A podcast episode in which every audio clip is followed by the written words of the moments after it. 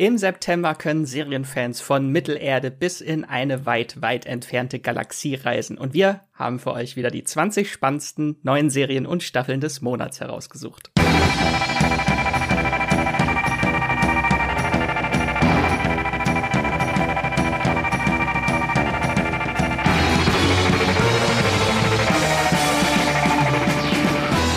Hallo und herzlich willkommen zu einer neuen Folge vom Streamgestöber, eurem Moviepilot-Podcast, in dem wir über alle möglichen Serien und Filme aus dem großen Streaming-Kosmos da draußen sprechen, Woche für Woche. Ich bin der Max aus der Moviepilot-Redaktion und diese Woche oder in dieser Folge reden wir über die kommenden Serien im September und das mache ich nicht alleine, sondern habe wieder an meiner Seite die Serienbingerin Esther. Hallo Max, Hallo. ich freue mich. Ein neuer Monat, ein neues Serienglück. Vielleicht äh, kurz vorweg, wenn wir heute etwas aufgeregt wirken oder sind, sind. dann äh, seht es, dann seht es uns nach. Esther und ich sind gerade eben erst nämlich aus dem Kino gekommen, wo wir die ersten zwei Folgen von der Herr der Ringe Serie gesehen haben. Äh, dazu dann aber später noch äh, mehr. Aber vielleicht dazu schon gleich eine Einstiegsfrage für dich, Esther. Wenn du in Mittelerde leben würdest, welcher Spezies würdest du angehören? Hast du dir da schon mal Gedanken drüber äh, gemacht? Äh, das, ist eine, das ist eine gute Frage. Nee, habe ich mir noch nicht drei Gedanken drüber gemacht. Also ich, ich vermute, ich wäre irgendwie so in irgendeinem Menschenstamm drin. Äh, äh, aber wenn ich es mir aussuchen würde, wäre ich wahrscheinlich lieber bei den Hobbits. Oder jetzt den Haarfüßen?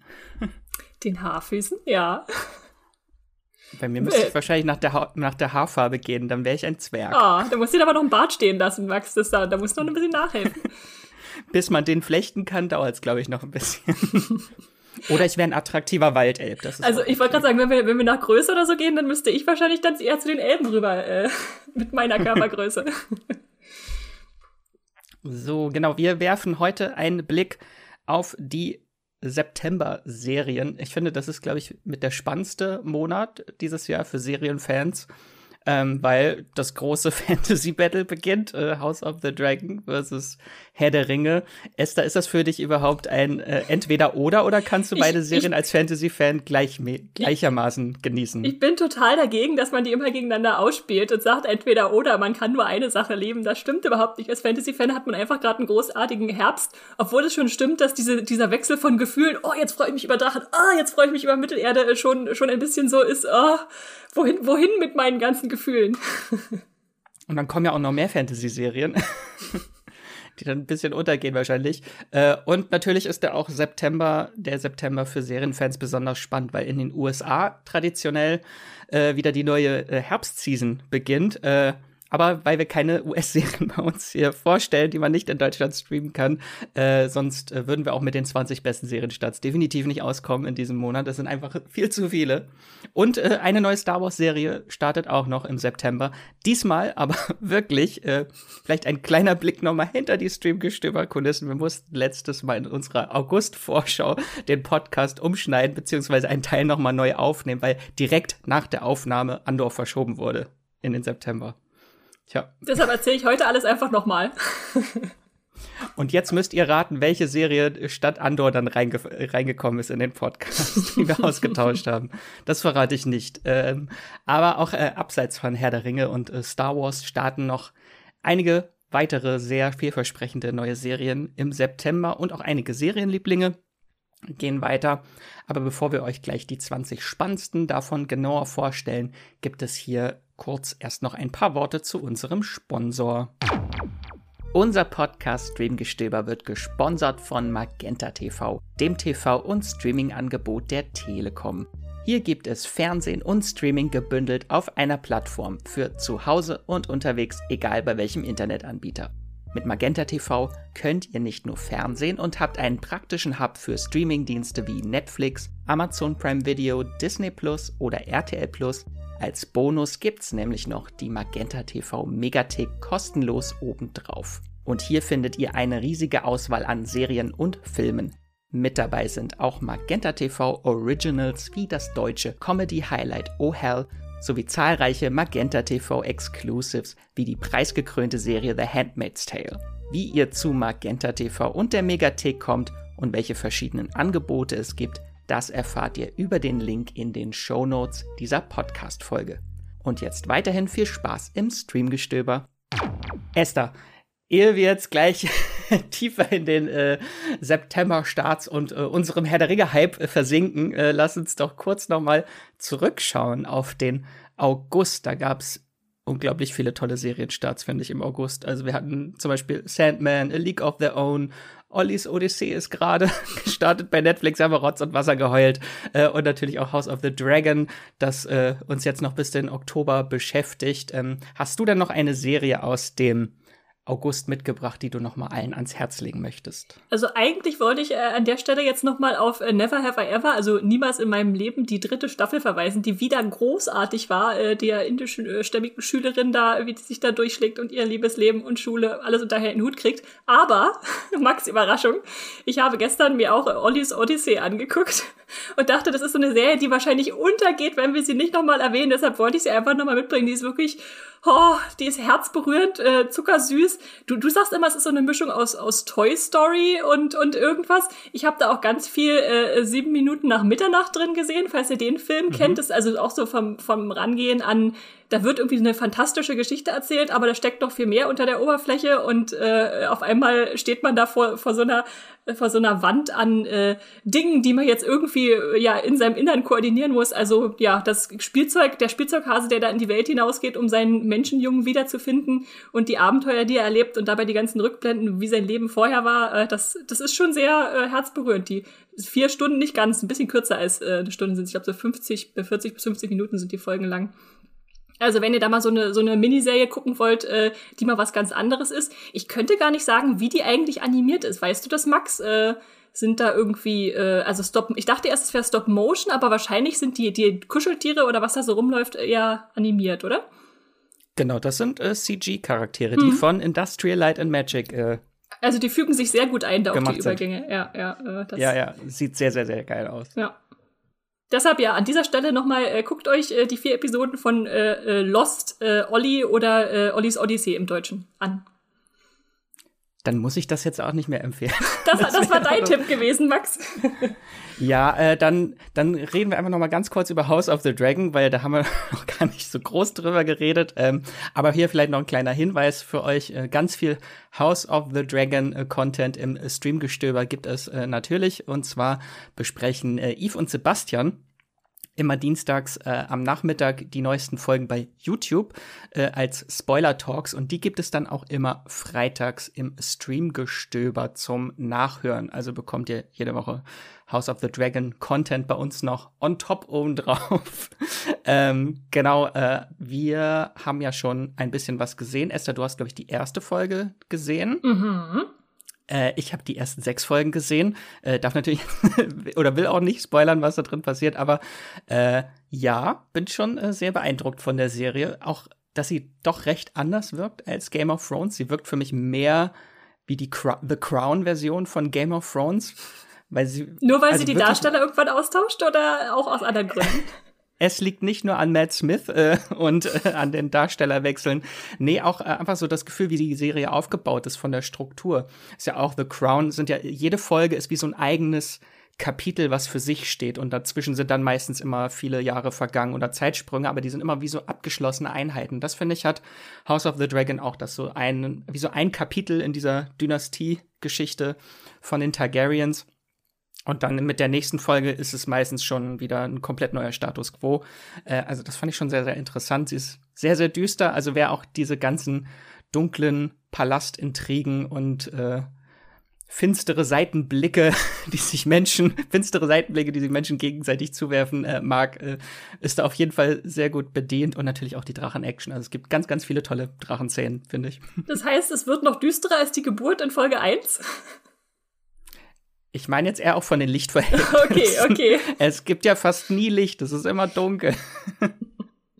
Äh, ja, ich bin auf jeden Fall auch angetan und äh, sehr gespannt, wie es weitergeht. Äh, habe mich dann aber gegen, äh, dagegen entschieden, die Screener zu gucken, weil ich dachte, nein, ich möchte das so jetzt wie, wie, der, wie der normal, normale Gucker und die Guckerin äh, mitnehmen und dann von Woche zu Woche mitfiebern, was passiert als nächstes? Und Max wird dann immer nur in sich reinspunzeln und sagen, ich weiß es schon bis Folge 6. Ich schweige wie ein Grab, ich erzähle nichts. Sehr gut, sehr gut. Dann würde ich sagen, kommen wir zu unseren September-Serien.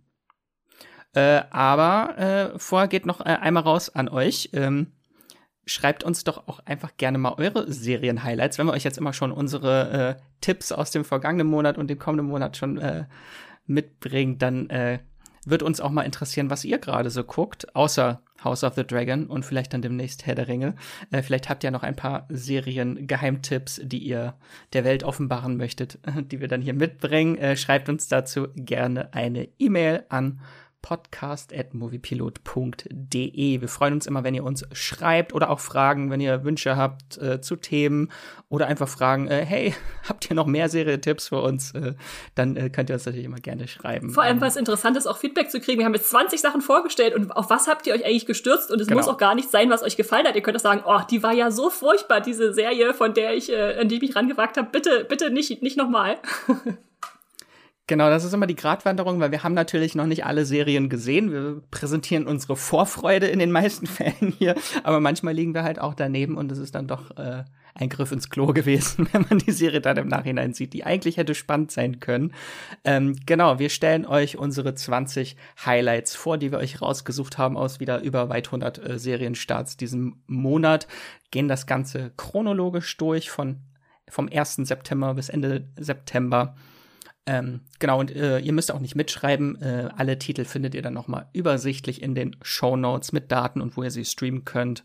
Also könnt euch jetzt zurücklehnen und uns lauschen, äh, wie wir euch unserer Serien äh, Vorfreude überschütten. Und ich würde auch direkt mal den Anfang machen äh, und starte am 1. September.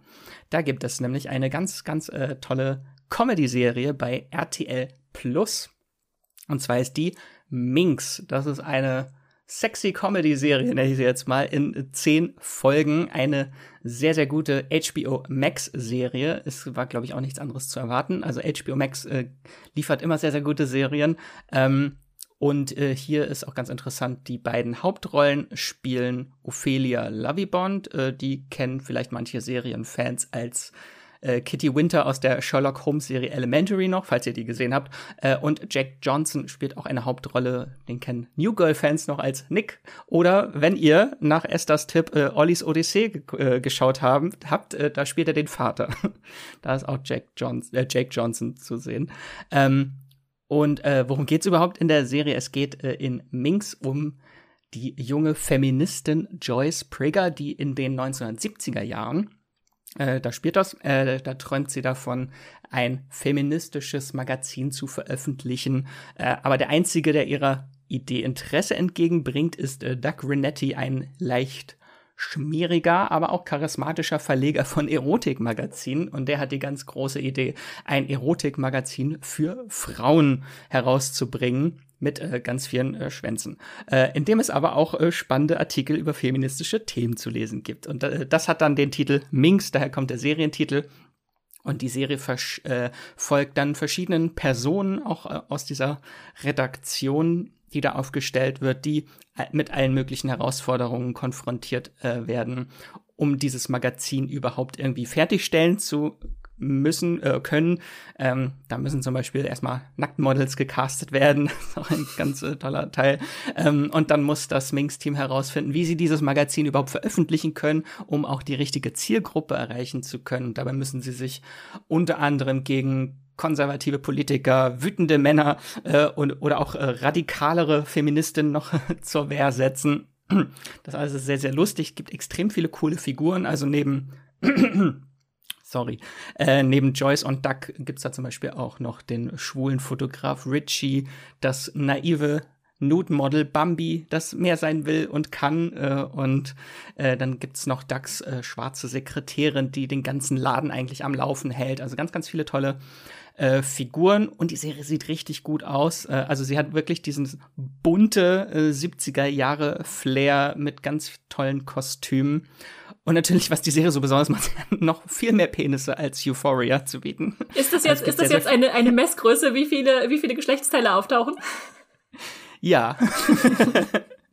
also hier gibt es äh, Penisse an jeder Ecke zu sehen. Also ganz, ganz Ähm, aber das ist natürlich nicht das, was die Serie wirklich auszeichnet. Das, was sie auszeichnet, ist, dass sie einfach extrem sympathisch ist, ähm, mit ganz, ganz tollen Dynamiken zwischen den Darstellenden. Also eine klare Empfehlung von mir. Esther, hast du davon schon mal gehört? Jetzt vor kurzem erst und ich fand es dann auch ganz interessant. So 70er Jahre hast du gesagt, spielst, ne? Da genau, äh, in genau. die Zeit einzutauchen und das ist dann bestimmt, äh, wenn es auch gut produziert ist, natürlich schön. Und äh, der Titel heißt, äh, Minx heißt doch übersetzt eigentlich so viel wie, wie Luder oder irgendwie so, wenn man so ein Mädchen mhm. ein bisschen runtermachend äh, bezeichnet. Ja. Okay, okay. Hm. Äh, ja, werde ich bestimmt mal reinschauen, mit zumindest die erste Folge, ob es mir gefällt oder nicht. Bin gespannt. Bin ich auf deine Meinung gespannt. Und jetzt äh, eine Serie, wo ich deine Meinung schon kenne. Seit das einer Beste Stunde kommt jetzt schon gleich. Das, das, Beste kommt jetzt schon zum Anfang. Äh, am 2. September startet bei Amazon Prime. Welche Serie ist da? Da startet der Herr der Ringe, die Ringe der Macht äh, bei Amazon. Die ersten zwei Folgen kommen auf einmal. Das ist dann so ein zwei-Stunden-Event, was euch da quasi erwartet. Und wenn ihr uns schon länger zuhört, wisst ihr, es gibt da schon einen äh, Podcast äh, zu, wo wir mal so ein bisschen Trailer analysiert haben und was auf uns zukommt. Und dann gibt es einen vor kurzem, wo wir so ein bisschen erörtert haben, ob die Serie jetzt Mittelerde retten kann, nachdem der Hobbit uns so ein bisschen da äh, ja enttäuscht hatte. Und äh, ja, vielleicht kann ich auch schon vorweggreifen und sagen, nächste Woche kommt dann bestimmt äh, der Seriencheck, äh, wie uns die Herr der Ringe-Serie gefallen hat. Insofern versuche ich das hier an der Stelle mal kurz zu halten, weil sonst äh, einfach die Gefahr besteht, dass das hier zu einem Herr der Ringe-Podcast ausartet. Natürlich würde ich jetzt. Hätte ich jetzt auch kein Problem. Hätte ich jetzt auch gern zwei Stunden mit dir über diese Serie geredet, Max, aber äh, äh, wir, wir halten uns mal noch einigermaßen bedeckt. Äh, ich sage vielleicht noch einfach noch mal kurz, worum es überhaupt geht in der Serie, denn es spielt natürlich nicht zu Frodos Zeiten, sondern tausende Jahre eher im zweiten Zeitalter. Zeitalter von Mittelerde. Da hat äh, ja die Welt äh, gerade einen ziemlich schweren Krieg überstanden. Der, der große Bösewicht Morgoth, äh, beziehungsweise Melkor hieß der von davor noch, äh, wurde besiegt. Und ja, die Elben glauben jetzt eigentlich, dass der Frieden endlich da ist, äh, dass sie jetzt äh, sich ein schönes Reich aufgebaut haben und eigentlich alles gut aussieht. Nur Galadriel, die ihren Bruder verloren hat in diesem Krieg, äh, ist davon nicht so ganz überzeugt, hat so ein Bauchgefühl, irgendwie ist da noch was Böses. Und ja, äh, da regt sich dann vielleicht ein gewisser Sauron, äh, den wir auch als äh, Herr der Ringe-Fans kennen, äh, und äh, will sich dann doch wieder die Welt zu eigen machen. Und ähm, ja, da begleiten wir ganz unterschiedliche Völker äh, durch, durch ihre Geschichten. Zum Beispiel natürlich die Elben mit Galadriel und Elrond oder die äh, Haarfüße, also die Hobbit-Vorläufer, ist so ein nomadisches Völkchen, was im Verborgenen lebt.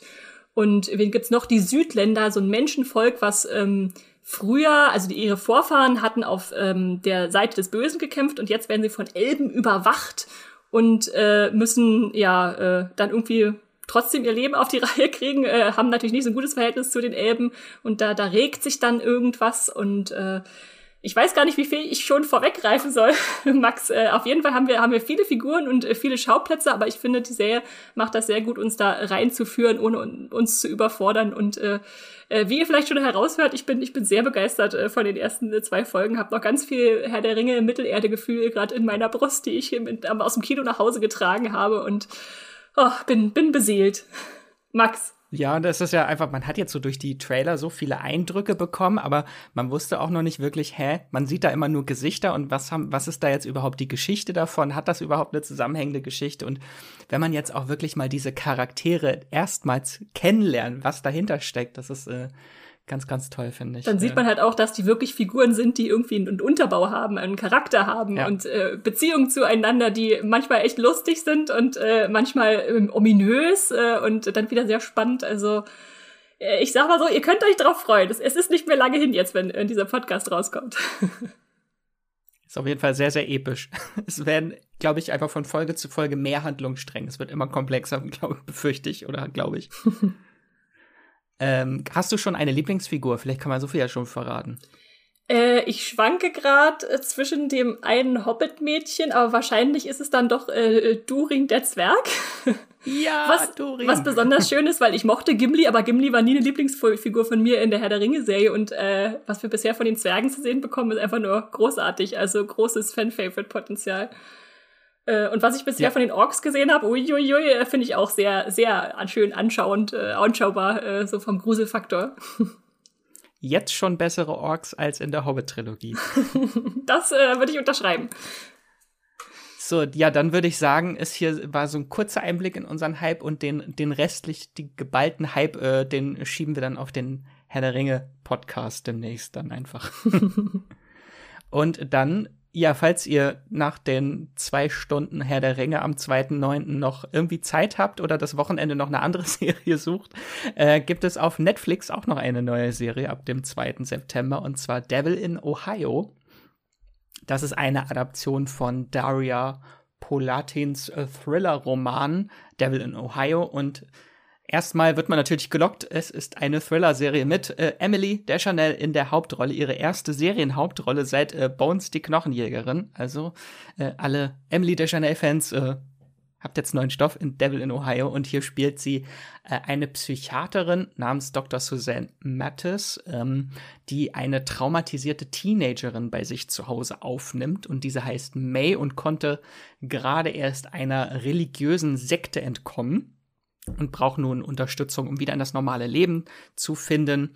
Aber während sich äh, May in das Leben von Suzanne und ihren Töchtern eingliedern soll, beginnen sich langsam seltsame Vorfälle zu ereignen und äh, daraufhin wollen Suzanne und ihre Familie herausfinden, was tatsächlich May widerfahren ist bei dieser Sekte, was in der kleinen Stadt wirklich geschah, aus der sie geflohen ist.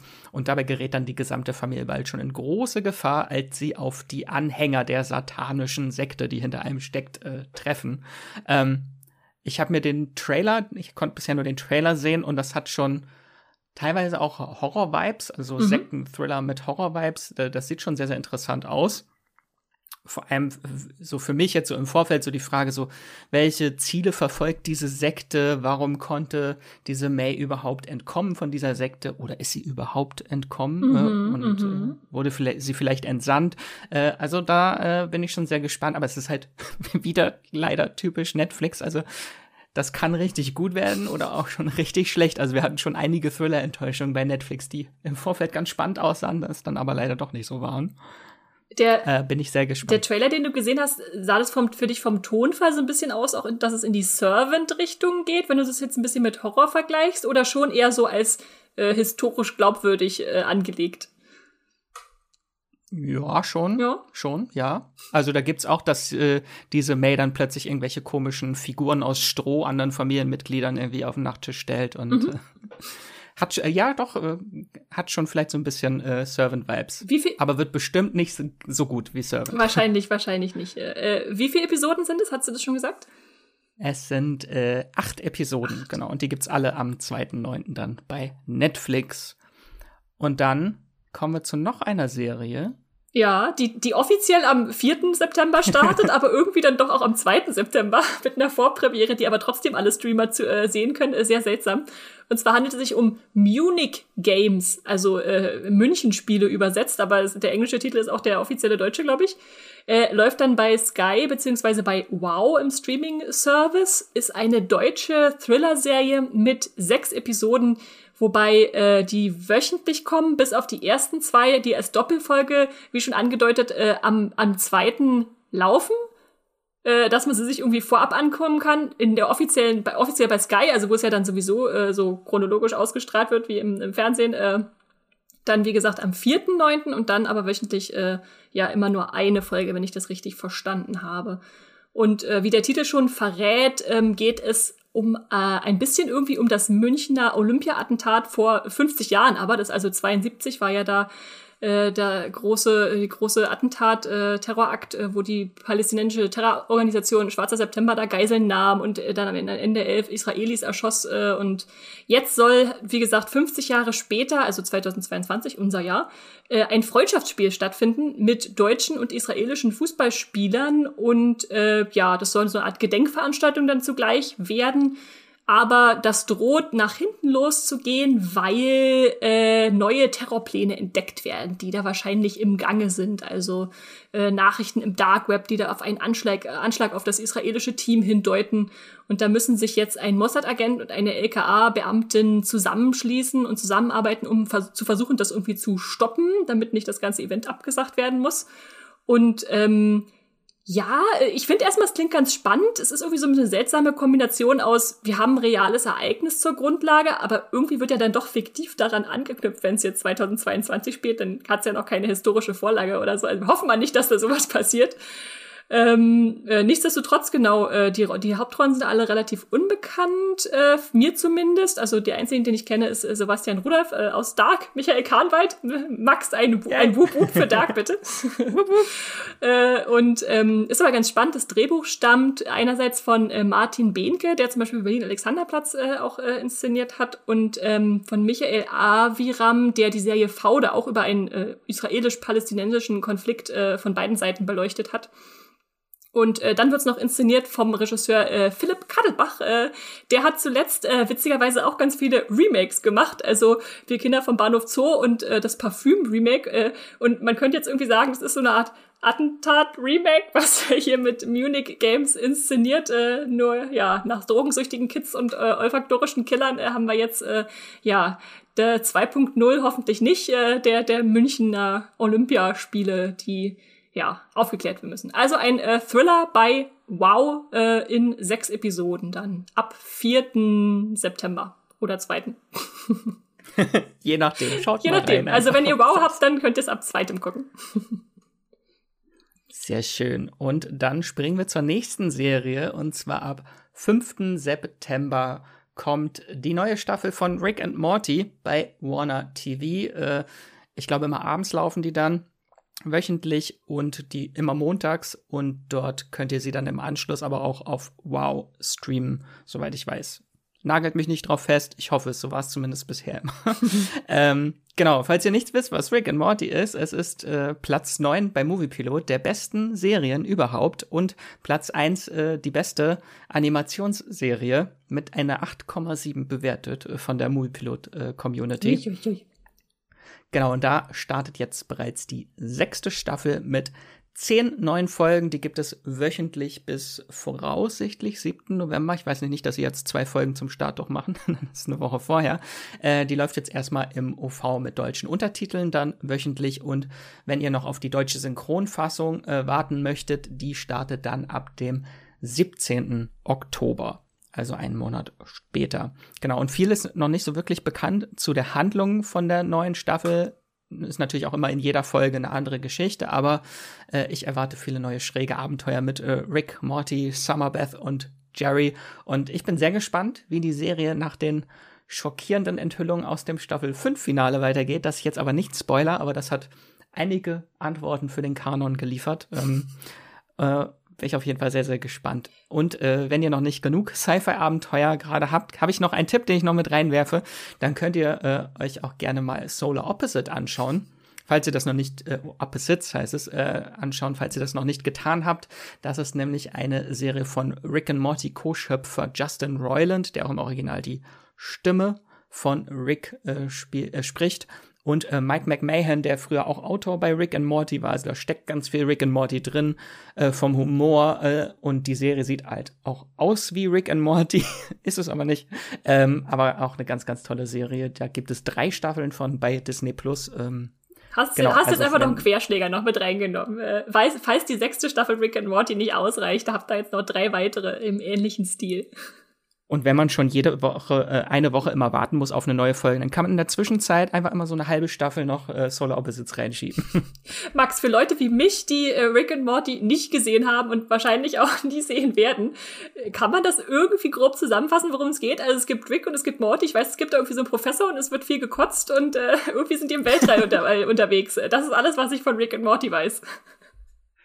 Genau. Es geht um äh, Rick Sanchez, ein verrückter Wissenschaftler, wie du, wie du ihn so schön beschreibst, ähm, der Abenteuer mit seinem Enkel Morty erlebt und die beiden reisen quer durch das Universum und das Multiversum und dann gibt es ganz viele verrückte Abenteuer auf verschiedenen Planeten äh, und überall im Multiversum und das äh, ist dann doch sehr schwer jetzt zu beschreiben. Ja, ja, äh, genau, und dann geht es natürlich noch um äh, Ricks Tochter Beth und ihren Ehemann Jerry und seine Enkelin Summer und die ganzen sind so ein großes Charakterkonstrukt, okay, okay. Äh, wo die auch verschiedene Abenteuer immer in verschiedenen Konstellationen erleben. Ja, ja, ich dachte nur, wenn, wenn man eine sechste Staffel vorstellt, dann gibt es ja vielleicht doch noch Leute, die denken, ach, wenn es so eine super bewertete Zeichentrickserie ist, dann muss man dann doch mal reingucken. Und dann äh, dachte ich, äh, dachte ich, lasse ich dich noch mal kurz erzählen, was so die Grundkonstellation ist.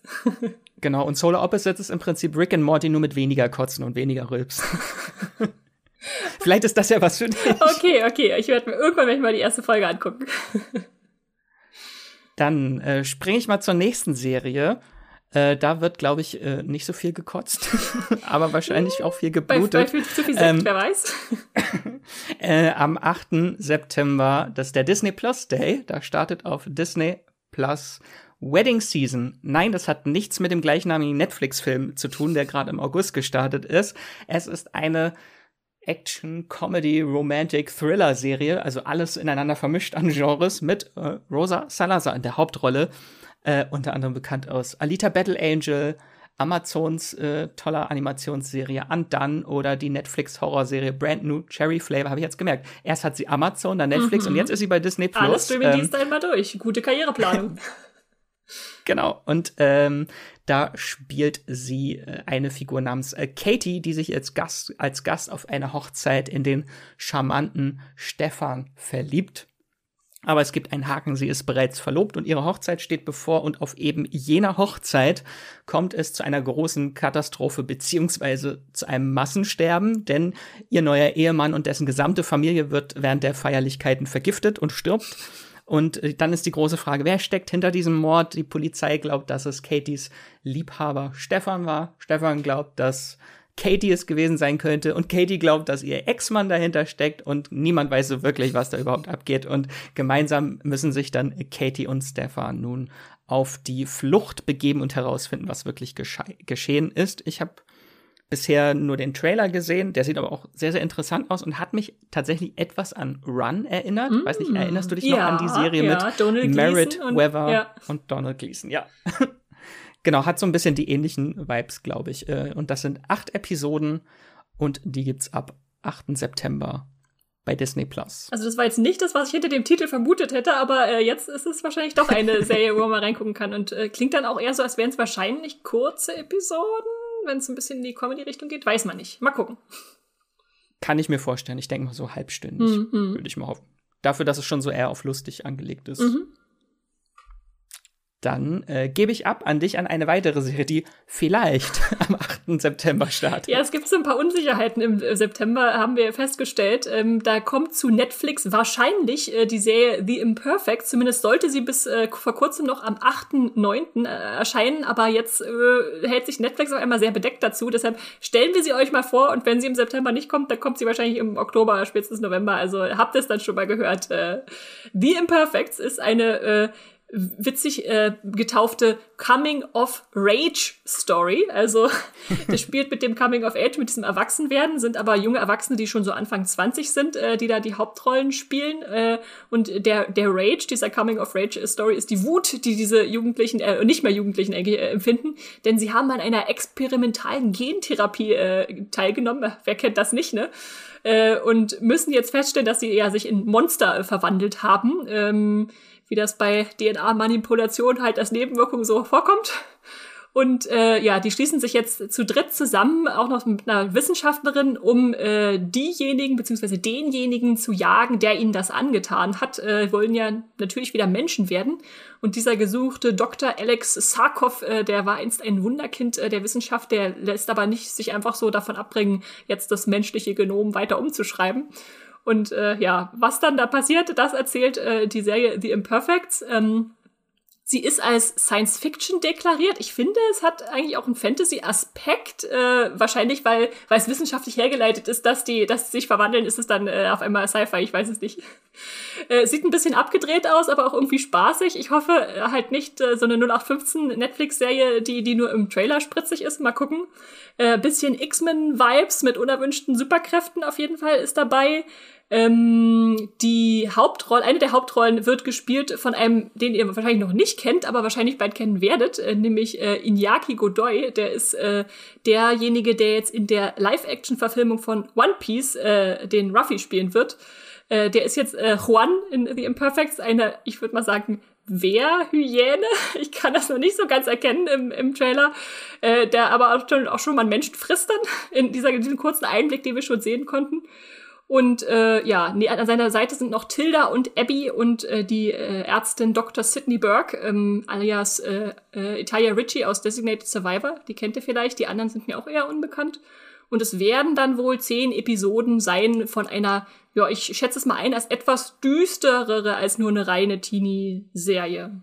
Also da bin ich auf jeden Fall gespannt, was, was uns da erwartet mit The Imperfects. Ob das perfekt oder doch eher imperfekt wird. ich kann übrigens deine Frage noch beantworten. Ja? Äh, er verwandelt sich in etwas, was wie ein Chupacabra ist. Das hatte ich nämlich ah. gelesen, dass die drei Fähigkeiten sind halt so an so verschiedene Gestalten angelegt, wie ein Banshee mhm. und eine hat die Fähigkeiten eines Succubus, äh, die dann Menschen manipulieren ah, ja, kann. Ja. Und er verwandelt sich halt in so ein nicht Werwolf, sondern Chupacabra. Ja, ja, okay, interessant. Vielleicht ist es ein geheimes Spin-off zu Lost Girl. Die einzige Serie, die ich schon zu einem Succubus äh, gesehen habe. Weiß nicht, ob du okay. die kennst, eine kanadische Fantasy-Serie. Äh, manchmal ein bisschen trashig, aber manchmal auch ein bisschen lustig. Okay. Leider nicht gesehen, aber viel von gehört. Ja, ja, okay, okay. Genau, also das ist die Imperfects, äh, zehn Episoden, äh, vielleicht am 8. September, vielleicht doch erst später. Äh, wir werden es sehen, wir werden es herausfinden. Lassen wir uns überraschen. Aber eine Serie, die definitiv am 8. September kommt, die habe ich nämlich mitgebracht. Äh, auf Sky startet The Lazarus Project. Und das ist ein britischer Zeitschleifen-Thriller. So eine Mischung aus Travelers, die Reisenden, falls ihr die kennt, und äh, Tenet. und es äh, geht äh, in der Serie um den Entwickler George, der eines Tages plötzlich aufwacht und feststellt, dass er Monate zurück in der Zeit gesprungen ist und dann eröffnet sich ihm plötzlich eine komplett neue Welt. Er wird von einer Geheimorganisation rekrutiert, dem Lazarus-Projekt, das eine Anomalie im Weltall dazu ausnutzt oder benutzt, um die Zeit zurückzudrehen und so verheerende Katastrophen und Weltuntergänge zu verhindern. Denn äh, das tun sie seit 1963, als das erste Mal die Welt untergegangen ist, als die USA und Russland Atomraketen aufeinander gefeuert haben und die Welt vernichtet haben. Ähm, und dank dieser Anomalie können sie äh, einen sogenannten Checkpoint errichten, zu dem sie dann immer wieder äh, die Zeit zurückdrehen können.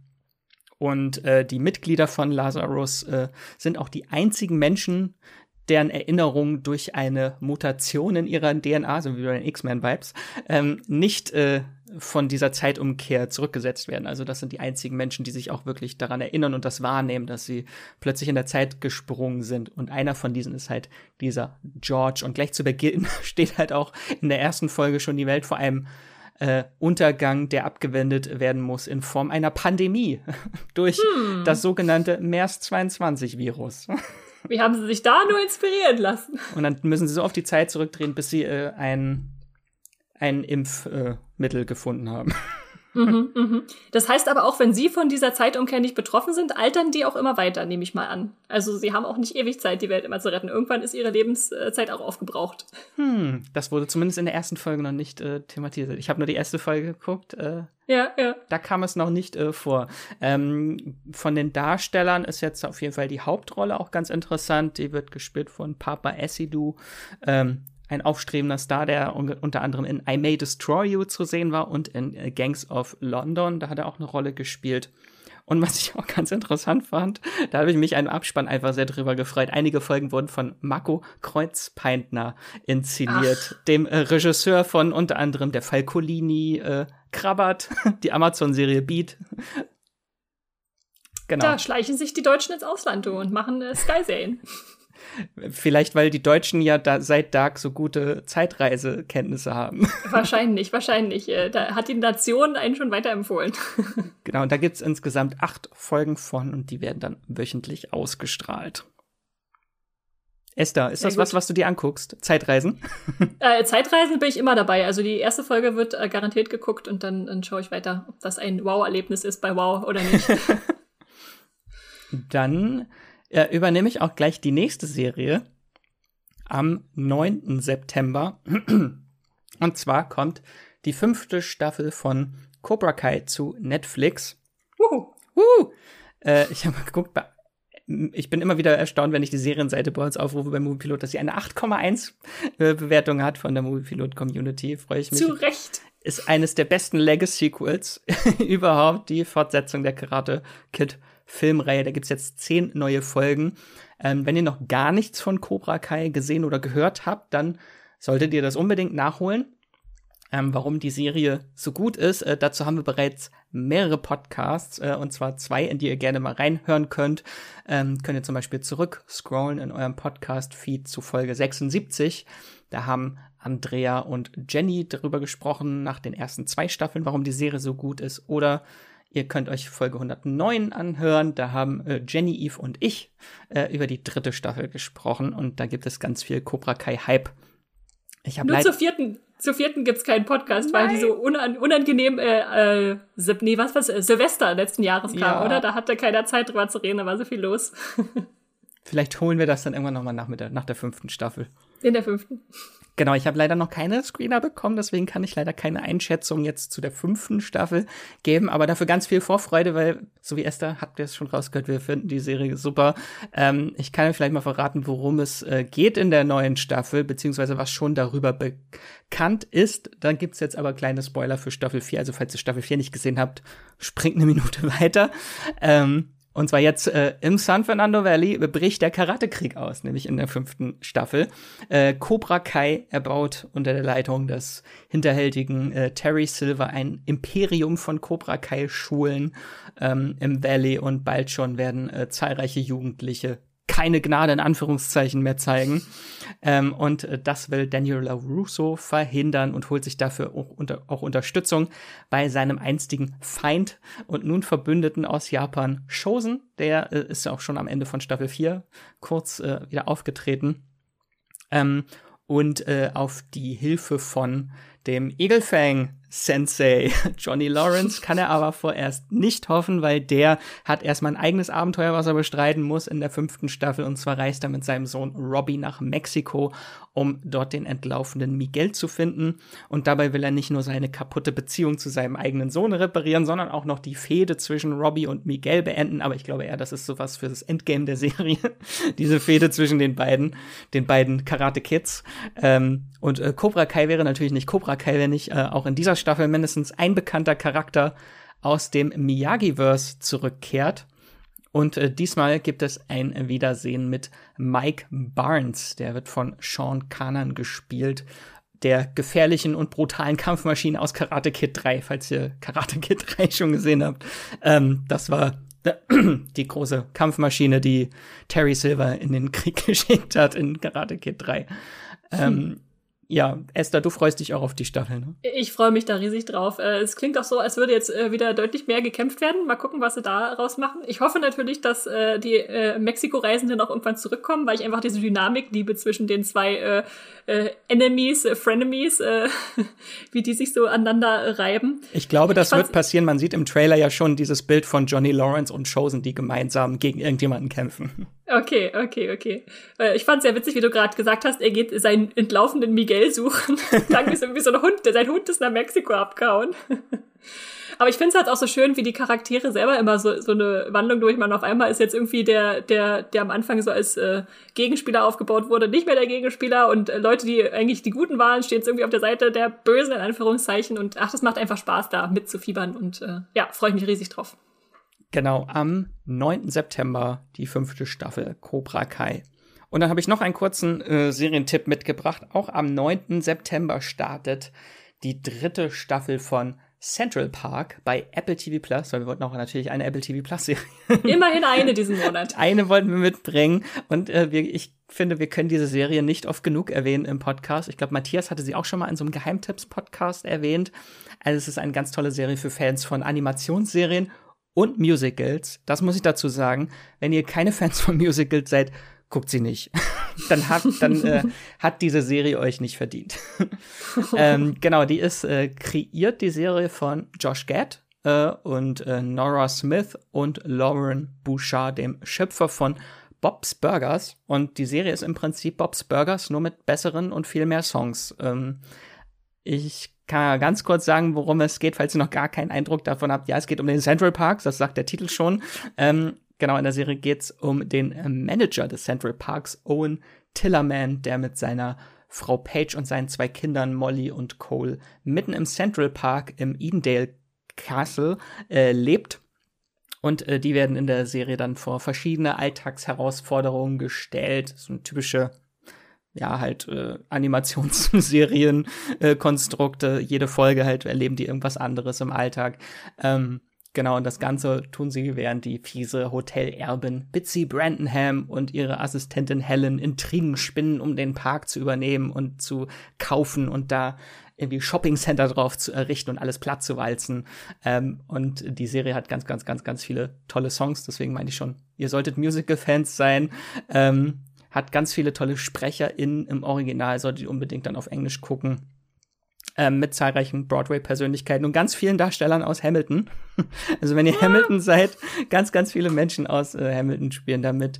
Genau, und jetzt startet die dritte Staffel mit 13 neuen Folgen und das Besondere an der dritten Staffel ist, falls ihr schon mal verfolgt habt, die Serie Kristen Bell ist wieder zurück. Die äh, hat in der ersten Staffel die Rolle von Molly, der Tochter von dem Haupt äh, von der Hauptfigur Owen gesprochen, was ein wenig kontrovers war, weil ihre Rolle eine Person of Color ist. Ähm, mhm. Ähm, Kristen Bell aber nicht. Und dann äh, wurde die Rolle umbesetzt ab der zweiten Staffel. Da wurde die dann von Umbrella Star, Umbrella Academy Star Emmy Raver Lampman gesprochen, die übrigens auch in Hamilton mitgespielt hat. Ähm, und ab Staffel 3 ist jetzt Kristen Bell wieder zurück, aber in einer neuen Rolle. Und zwar spielt sie dann die Schwester von Paige äh, namens Abby, die eine junge Frau, die nach New York kommt, um Schauspielerin zu werden. Und das freut mich ganz besonders, weil ich liebe Kristen Bells Gesangsstimme und habe sie sehr vermisst in der zweiten Staffel. Aber ist das komisch? Also sie hat ja schon eine recht bekannte Gesangsstimme, wenn man äh, Frozen äh, gehört und äh, mhm. gesehen hat. Ähm, jetzt sie in einer anderen Rolle zu erleben? Also kriegst du irgendwie Knotenkopf und denkst, stopp, ich muss die Stimme jetzt gerade neu zuordnen? Ich glaube, man hatte erstmal genug Zeit, äh, sich zu entwöhnen von ihrer Stimme, mhm, die ganze mhm. zweite Staffel. Und im Deu in der deutschen Synchro hat man das Problem wahrscheinlich gar nicht. Nee. Die haben wahrscheinlich einfach gelassen. da ist alles beim Alten. Okay. Genau, äh, Central Park, guckt unbedingt mal rein. Dann gebe ich weiter, auch eine Animationsserie. Ähm, da haben wir eine kleine Sprachnachricht von Lisa bekommen zu Cyberpunk Edge Runners. Ab dem 13. September gibt's bei Netflix Nachschub für Anime- und Videospielfans, und zwar Cyberpunk Edge Runners. In den zehn Folgen, die bisher angekündigt wurden, geht es im Kern um David, beziehungsweise David. Ähm, der ist, ist ein junger Mann, eigentlich auf dem Weg gerade eine sehr erfolgreiche Business-Karriere beim Megakonzern Arasaka anzufangen, verliert dann aber durch eine Art Anschlag seine Mutter und beschließt daraufhin Edge Runner zu werden. Das sind so die Söldner dieser Welt. Dafür schließt er sich mit sehr unterschiedlichen anderen Personen aus der Unterschicht von Night City zusammen und schwört Rache. Cyberpunk Edrunners spielt in einer dystopischen Zukunftswelt, in der Menschen sich ihre fleischlichen Körper mit technischen Implantaten erweitern das verleiht ihnen übermenschliche Fähigkeiten, macht sie zum Beispiel schneller oder stärker oder je nachdem, welche Implantate sie haben, verwandelt ihre Augen in Kameras oder ihre Arme in Schwerter oder ihre Beine in Sprungfedern. Ähm, ihr könnt es euch wahrscheinlich vorstellen. Ähm, die Geschichte hat zusätzlich, oder diese Welt, diese Cyberpunk-Welt hat zusätzlich eine sehr gesellschaftspolitische Komponente, eine sehr äh, ja reichtumskritische Komponente auch, würde ich sagen. Denn die Schere zwischen Arm und Reich, so in der runtergerockten Metropole Night City, ist extrem groß und äh, scheint sich kaum schließen zu können, sorgt dann eben auch für sehr viel Abgründiges, für sehr viel Elend, typisch Cyberpunk eben die äh, diese Cyberpunk-Komponente mit den Implantaten ähm, hat auch so ein paar andere negative Aspekte.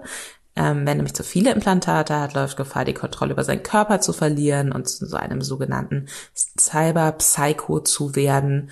Und je nachdem, was für Implantate man hat, kann man auch von anderen gehackt werden. Da haben wir in den im ersten Trailer zur Serie auch schon so ein paar Anspielungen drauf gesehen. Das wird definitiv auch eine Rolle spielen. Die Serie basiert auf dem Videospiel Cyberpunk 2077. Das kam 2020 raus, war ziemlich umstritten wegen verschiedener technischer Mängel, ähm, hat mir persönlich aber sehr, sehr viel Spaß gemacht. Nicht zuletzt, weil auch Keanu Reeves eine ziemlich wichtige Rolle in dem Spiel gespielt hat.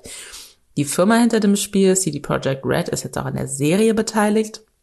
Grundlage für das Videospiel wiederum ist aber ein Pen-and-Paper-Rollenspiel das Thema und die ganze erzählte Welt ist also sehr tief in der Nerdkultur verwurzelt, hat eine große erzählerische Tiefe mit vielen verschiedenen Fraktionen, politischen Strömungen, gesellschaftlichen Abgründen. Also da steckt wahnsinnig viel drin. Wie viel wir davon dann tatsächlich in den zehn Folgen der Netflix-Serie sehen werden, bleibt abzuwarten. Aber grundlegend auf jeden Fall spannend. Optisch erinnert Cyberpunk Edge Runners an mich persönlich, an Kult-Anime wie Ghost in the Shell und sieht im Trailer nicht nur sehr brutal, sondern auch sehr, sehr, sehr cool aus. Ich freue mich also drauf. Ja, danke Lisa für die für den kleinen Eindruck. Äh, genau, Cyberpunk Edge Runners, äh, die Anime-Serie, könnt ihr ab dem September dann bei Netflix streamen. Ich glaube, ich glaube, da singt keiner drin. Ein gut, gutes Kontrastprogramm äh, für Animationsfans, äh, die kein, keine Musicals wollen. Genau, wenn ihr Animationsfans seid, aber keine Musical-Fans, dann könnt ihr Cyberpunk Edge Runners gucken. Äh, und jetzt kommen wir noch zu einer anderen Serie, die du mitgebracht hast, Esther, auch am 11. Yeah. September.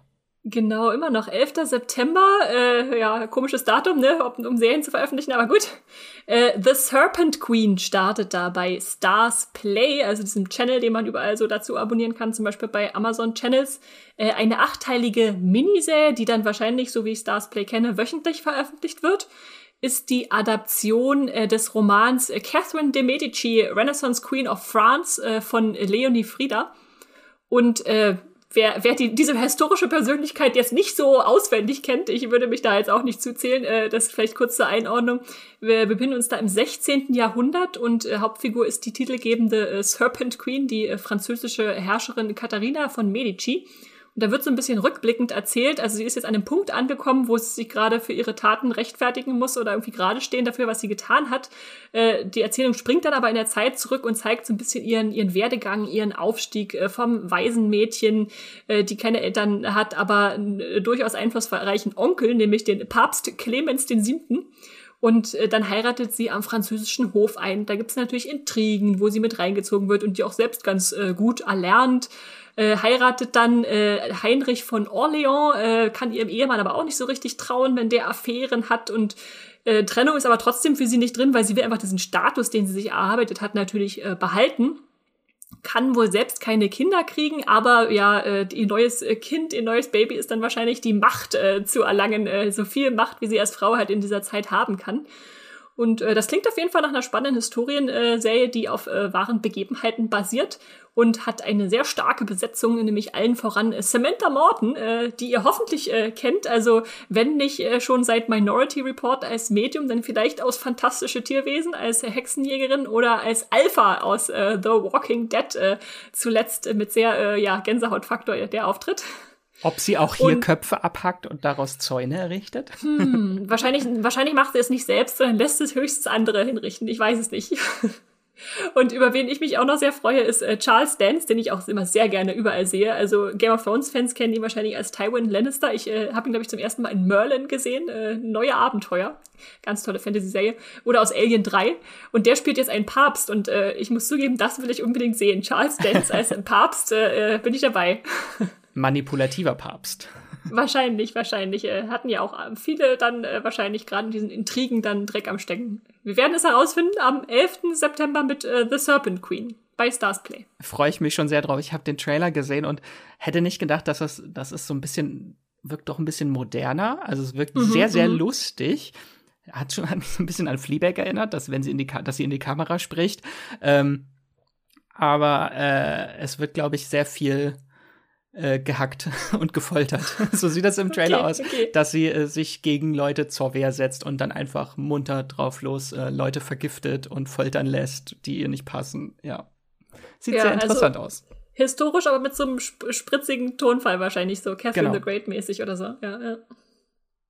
Und äh, dann kommen wir zum 15. September. Wir haben jetzt äh, genau die, die Monatsmitte erreicht und da startet etwas, wo Jenny uns eine Sprachnachricht geschickt hat, äh, obwohl ich auch weiß, dass du diese Serie sehr magst. Äh, ja. Max, kannst du gleich noch was dazu sagen, aber äh, ich sage erstmal äh, Ton ab. Hallo ihr beiden, mein Serientipp ist Hacks. Da kommt die erste Staffel endlich nach langem, langem Warten nach Deutschland. Hacks ist eine HBO Max Serie, die im Comedy-Milieu spielt. Im Mittelpunkt stehen im Grunde zwei sehr unterschiedliche Frauen. Auf der einen Seite ist eine junge Comedy-Autorin, die wegen eines äh, unsensiblen Tweets einen Shitstorm erhalten hat und äh, ihren Job verloren hat und sie braucht unbedingt einen Job und deswegen trifft sie früher oder später die andere Frau. Das ist eine ältere, erfahrene Stand-up-Komikerin, die in Las Vegas eine Residency hat. Sie hat quasi schon alle Höhen und Tiefen der Karriere hinter sich und für diese Komikerin soll jetzt die junge, aufstrebende äh, unkonventionelle Autorin Gags schreiben. Und das ist natürlich eine interessante Mischung, äh, weil äh, da sehr, zwei sehr unterschiedliche Comedy-Sensibilitäten aufeinandertreffen, zwei sehr unterschiedliche Menschen und vor allem zwei sehr talentierte Schauspielerinnen, nämlich auf der einen Seite Hannah Einbinder, die die junge Autorin spielt, und auf der anderen Seite die großartige Jean Smart, die die ältere Komikerin spielt. Jean Smart kennt ihr vielleicht aus Legion, Fargo Watchmen, Mayor of Easttown und jeder anderen guten Serie, die in den letzten Jahren ähm, rauskam.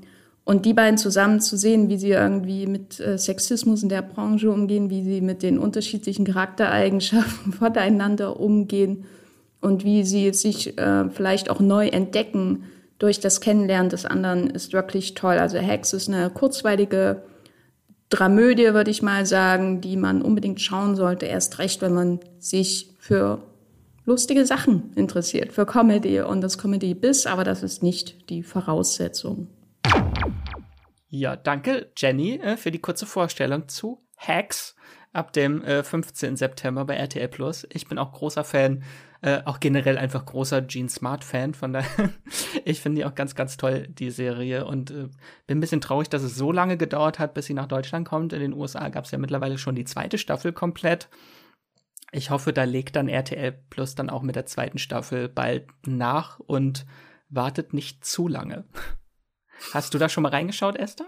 Nee, steht aber auf meiner Liste. Ich habe schon so viel Gutes von gehört. Ich habe mich auch gefragt, warum die so lange nach Deutschland gebraucht hat. Denken Sie irgendwie, Deutsche freuen sich nicht über Stand-up-Comedy oder Comedy im, im, Generellen oder die Grand Dame äh, der, der US-Serienwelt? Äh, ich weiß es nicht. Äh, aber jetzt auf jeden Fall, ja, Spannung, Spannung. Ich glaube, das liegt, Ich glaube, es liegt einfach daran, dass immer noch lange nicht klar war, wie jetzt diese äh, die meisten HBO Max Serien mm, äh, in Deutschland veröffentlicht werden, so wie Peacemaker. Kommt ja auch zu RTL Plus, aber hat immer noch kein Startdatum.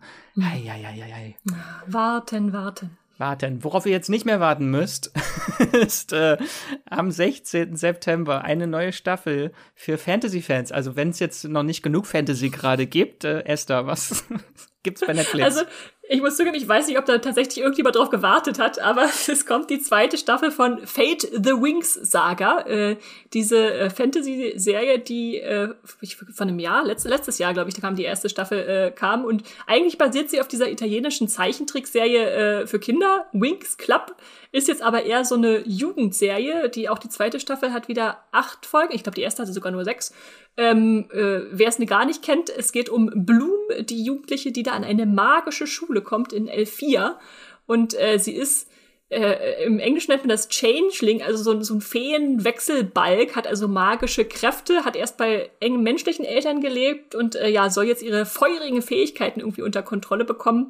Und da gibt's dann natürlich noch weitere äh, magische Menschen beziehungsweise Feen, äh, die die Elemente beherrschen können. Denn während äh, Bloom Feuer kontrolliert, gibt's dann noch Stella für Licht und Musa, die so mental aktiv ist.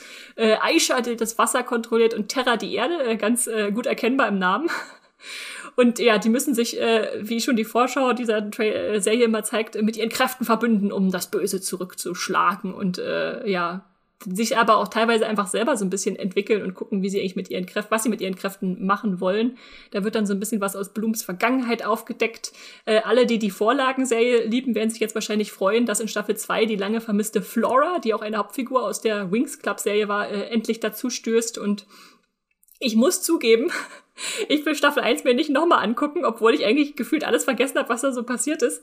Aber irgendwie werde ich wahrscheinlich trotzdem dann in Staffel 2 reinschauen, wenn es nur so Berieselung ist. Aber irgendwie ist, ist das doch so ein Format, so Fantasy. Hm, vielleicht, vielleicht machen sie ja doch noch was damit. Also deswegen ja hier einfach mal mitgebracht. Vielleicht mochtet ihr ja die erste Staffel. Äh, wer alles vergessen hat wie ich, es ging da auch, auch um Beschützer und Kämpfer und große Verschwörungen. Und äh, ja, zuletzt wurde die Schule, da gab es da so eine Regimeänderung, äh, wo jetzt alles anders sein wird, vielleicht ein bisschen düsterer, mal gucken, eine neue Bedrohung.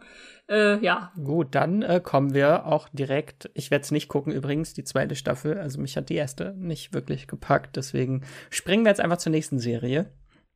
Äh, mhm. Äh, zum 21. September. Star Wars Content, ein neues Kapitel der Sternsaga geht, äh, wird geöffnet mit Andor auf Disney Plus. Esther. Ja, am 21.09. ist es soweit. Äh, Andor kommt, äh, das ist, äh, wer aufgepasst hat im, im Star Wars-Universum, natürlich der Name von Cassian, Cassian Endor. Das ist die Star Wars, das war das Star Wars Prequel Rogue One, was so erzählte, wie die Todessternpläne gestohlen wurden. Und die Serie spielt jetzt wiederum fünf Jahre vorher.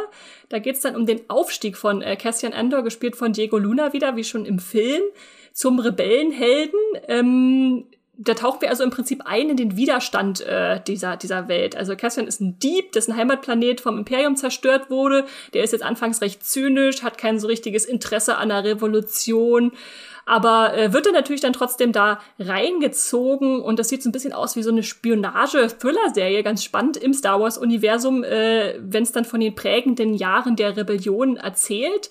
Ähm, Weil es eine Ensemble-Serie ist, gibt es auch noch andere, weitere, die dann wichtig sind, wie zum Beispiel eine Senatorin, äh, die sich durchs, äh, durch die Imperiumspolitik navigieren muss äh, und heimlich aber auch bei der Rebellenallianz äh, hilft und die mitbegründet. Insgesamt sollen es zwölf Episoden sein. Äh, fand ich überraschend, aber gut, äh, Disney Plus äh, kann es sich wahrscheinlich leisten. Und äh, ich finde es vor allem auch spannend, äh, wenn man auf die Drehbuchautoren dahinter guckt, die da schon einen spannenden Tonfall setzen, nämlich Nightcrawler-Regisseur Dan Gilroy ist erstmal dabei, der hat mehrere Episoden geschrieben, äh, zusammen mit Tony Gilroy, äh, den ihr vielleicht aus Michael Clayton oder Born Legacy kennt. Äh, Bo Williman ist dabei, der also der House of Cards Schöpfer. Wir haben da also wahrscheinlich auch politische Intrigen im Star Wars Universum. Und ich bin zugleich so ein bisschen skeptisch, aber auch vorfreudig, weil einerseits ist Cassian Andor so eine unerforschte Ecke der Galaxis, die ich da gerne noch kennenlernen will. Andererseits ist es schon wieder eine Vorgeschichte zu einer Spin-off-Figur, äh, die auch einen Film wiederum hatte, der irgendwie so ein kleiner Teil von Star Wars war. Also ja, haben wir dann wieder das Obi-Wan-Problem, dass wir nur wohin führen können, wo wir ja schon wissen, wo es rauskommt? Oder ist es eher äh, dann doch eine spannende Facette, die dabei rauskommt? Also ich, ich bin gespannt. Die Trailer sind sehr düster und cool und so rhythmisch unheilschwanger. Da äh, lasse ich mich gerne äh, ein, in, die, in Star Wars wieder entführen, mal in einen anderen Ton, bei dem wir vielleicht noch nicht so hatten. Äh, Max, ist das was, was dich reizt oder äh, bist du noch auch noch skeptisch? ein bisschen Skepsis ist da seit Obi-Wan, aber die Serie ist natürlich, die erste Staffel ist ja schon mal doppelt so lang und insgesamt sind es, werden es zwei Staffeln mit insgesamt 24 Folgen. Also das ist schon serieller auch angelegt, längerfristig. Mhm. Ich habe auch schon von Quellen gehört, die schon mal reinschauen konnten in die Serie. Ich habe selber nicht gesehen, äh, dass es, äh, ohne jetzt eine Wertung abzugeben, dass es auch serieller sein soll, also mehr sich wie eine Serie anfühlen soll von Star Wars. Also dass man halt auch mehr Charaktere, ein Ensemble hat und äh, verschiedene Handlungsstränge, die sich dann so durchziehen. Genau. Mhm. Äh, und vielleicht noch ganz interessant, am 21. September starten gleich drei Folgen auf einmal. Also die ersten drei Folgen gibt's dann schon zu sehen und dann wöchentlich die nächsten neun. Sind, sind es denn auch lange Folgen? Weißt du, ob es dann so ein drei Stunden Auftakt ist oder sind das eher kurze, so wie vorher wir das bei Mandalorian zum Beispiel hatten, die Länge? Das weiß ich leider nicht. Das hat ja auch variiert, so von 30 mhm. bis 50 alles war da vertreten, glaube ich. Wahrscheinlich, wahrscheinlich wieder so eine, so eine Wunder, Wunderkiste. Mal gucken, man greift rein, wie lang die nächste Folge wird. und was ganz interessant ist bei der Serie, dass sie halt auch viel in echten Sets diesmal gedreht wurde und nicht äh, hauptsächlich nur in diesem Volume wie The Mandalorian mhm, oder mhm. Obi-Wan. Also gibt noch mehr Haptik, glaube ich, in der Serie dann. Ja, ja. Und sehr coole äh, DarstellerInnen sind dabei. Also Stellan Skarsgård, äh, Fiona Shaw natürlich, äh, Harry Potters Petunia finde ich sehr cool, sie da zu sehen. Alex Lawther gucke ich auch schon gerne länger zu, was der so als nächstes macht. Und natürlich auch deutsche Stars. Clemens Schick, hallo? Ins deutsche Stars in Star Wars. äh, ja, auf jeden Fall, äh, Vorfreude ist da und äh, wir gucken uns das dann an ab dem 21. September ähm, bei Disney Plus. Star Wars Andor. Genau, und dann kommen wir zur nächsten Serie. Die startet am 22. September bei Magenta TV. Und das ist die britische BBC-Miniserie Marriage, heißt sie. Äh, sind nur vier Folgen, also eine Mini-Miniserie äh, mit äh, Sean Bean und äh, Nicola Walker in den Hauptrollen. Also zu Sean Bean brauche ich, glaube ich, nicht viel sagen. Äh, Boromir, Ned Stark, Mr. Wilford, äh, viele ikonische Rollen hat er schon gespielt. äh, und äh, Nicola Walker ist halt hauptsächlich aus britischen Serien bekannt. Hat sie zum Beispiel in Spooks mitgespielt, in dieser Krimiserie oder zuletzt The Split, da hatte sie die Hauptrolle. Und inszeniert und geschrieben ist Marriage, die Serie äh, von Stefan Golaczewski, ich hoffe, ich habe den jetzt richtig ausgesprochen, den Namen, dem äh, Schöpfer der kleinen äh, britischen Serienperle, die kann ich auch nur empfehlen, äh, Him und Her. Weiß nicht, ob du die schon mal gesehen hast. Das war so eine kleine Serie mit äh, Russell Tovey und äh, Sarah Solmani in den Hauptrollen. Und da ging es um den Beziehungsalltag zweier Menschen, so grob gesagt. Klingt, klingt, als würde es zusammenpassen. Him und Her und die nächste ist jetzt Marriage, also äh, scheint, scheint sich ein Schema abzuzeichnen. Das ist jetzt so das Sequel dazu, weil hier geht es auch um die Beziehungsdynamik zwischen zwei Menschen, die aber hier schon seit sehr, sehr langer Zeit zusammen sind. Und zwar geht es um Ian und Emma. Die beiden werden gespielt von Sean Bean und Nicola Walker. Die sind seit 27 Jahren schon verheiratet und wir lernen sie in der Serie kennen, als sie gerade aus dem Spanienurlaub zurückkommen und äh, ihre Adoptivtochter ist schon längst ausgezogen und in einer Beziehung zu einem Mann, den die beiden Eltern überhaupt nicht ausstehen können. Ähm, und äh, Emma arbeitet als Rechtsanwältin und muss sich äh, dort auf der Arbeit in ihrer Kanzlei mit ihrem extrem unangenehmen und toxischen Chef, äh, dem muss sie sich unterordnen und das tut sie, weil sie äh, die Alleinverdienerin auch ist in ihrer Ehe. Denn Ian hat äh, sehr damit zu kämpfen, dass er kürzlich seinen Job verloren hat und äh, wird dadurch zunehmend unsicherer und unwichtiger fühlt er sich, ähm, was bei ihm sehr stark Komplexe auslöst äh, und viel mehr brauche ich oder kann ich auch gar nicht zur Handlung der Serie sagen, weil es gibt keine. So, kann man schon mal sagen.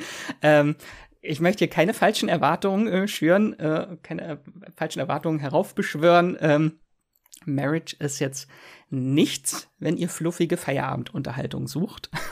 ähm, also es ist schon eine sehr, sehr besondere Serie. Sie ist sehr, sehr understated, kann man sagen. Äh, also sie setzt sehr mhm. auf Realismus, ist sehr beobachtend, ohne jetzt, dass es eine richtige Handlung gibt. Also sie beobachtet einfach so die Charaktere, wie sie miteinander interagieren und da schaut man dann halt auch schon mal ein paar Minuten dabei zu, wie die beiden Hauptfiguren nach dem Essen, äh, Abendessen den Abwasch äh, machen und aufräumen in der Küche.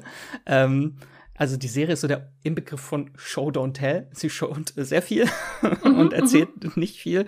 Ähm, das meiste erfährst du halt wirklich. Du musst wirklich in diese Serie eintauchen, äh, sehr die Charaktere beobachten, weil dadurch erfährst du dann ganz viel über ihre Dynamiken und ihre jeweiligen Hintergründe. Zum Beispiel auch muss man sehr aufpassen und dann ähm, erfährt man halt auch so durch Nebensätze, dass sie einen sehr, sehr großen Verlust äh, durchgemacht haben. Ähm, sie, sie dann halt am Anfang auch nur irgendwie einen Friedhof äh, besuchen und vor einem Grab sitzen und beide weinen. Das ist eine unglaublich starke Szene, wie mhm. äh, da wirklich Sean Bean äh, als ihren wirklich bricht plötzlich äh, und in Tränen ausbricht. Ähm, und da erfährt man dann halt auch so durch äh, den Subtext immer mehr, da was da hinterliegt und was wirklich das Trauma dieser Figuren sind. Äh, und das Ganze hat so eine tiefer liegende Thematik, auch die Serie, und das ist Kommunikation. Also wie sprechen Menschen miteinander oder auch nicht und zu was für Konflikten kann das führen, wenn in dieser Familie einfach Dinge unausgesprochen gelassen werden. Das ist so dieses typische, äh, ist irgendwas? Nö, ist nichts, ist alles okay.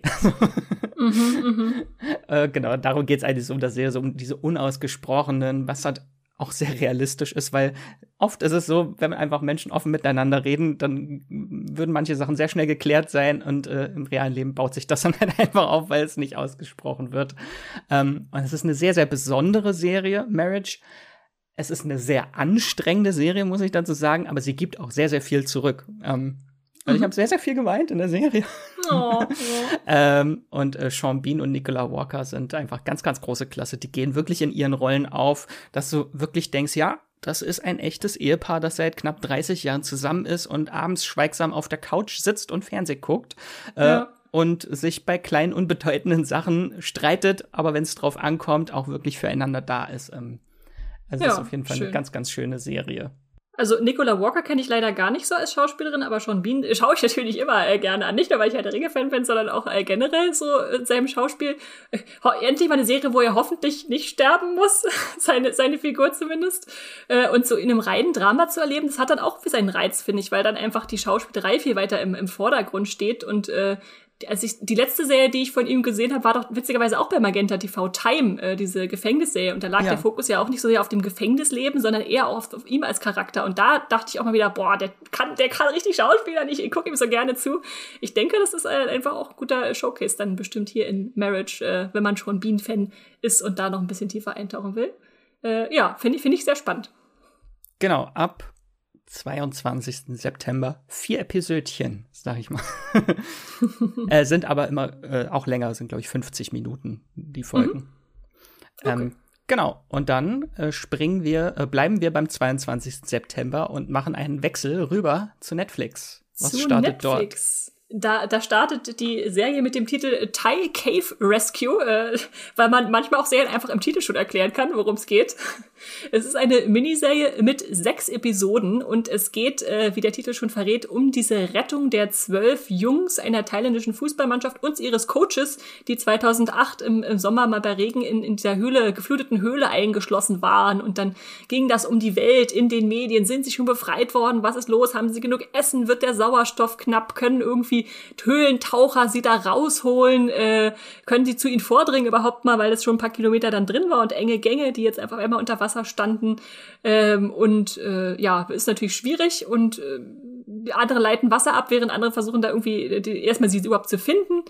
Ähm, und das Witzige ist natürlich, äh, wir hatten ja vor kurzem erst äh, diese Geschichte aufbereitet, nur eben als Film in äh, 13 Lives bei, bei Amazon letzten Monat mit Viggo Mortensen unter anderem.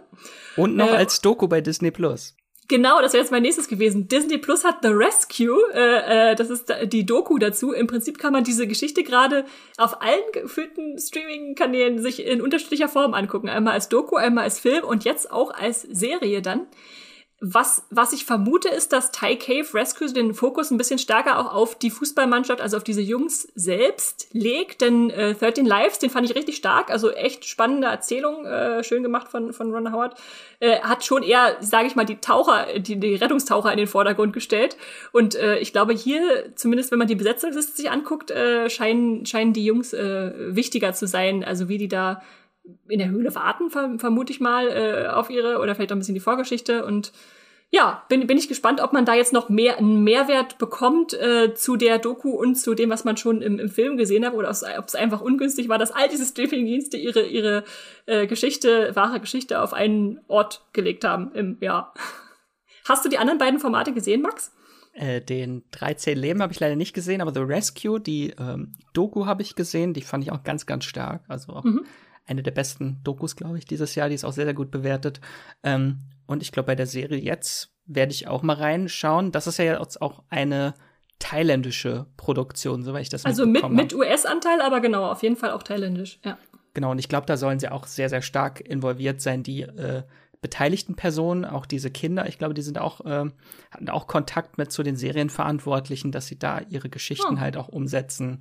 Ähm, bin ich sehr gespannt, wie das dann halt auch ausgebreitet wird auf eine sechsteilige Serie, wenn man das jetzt auch schon in kürzer alles schon hatte.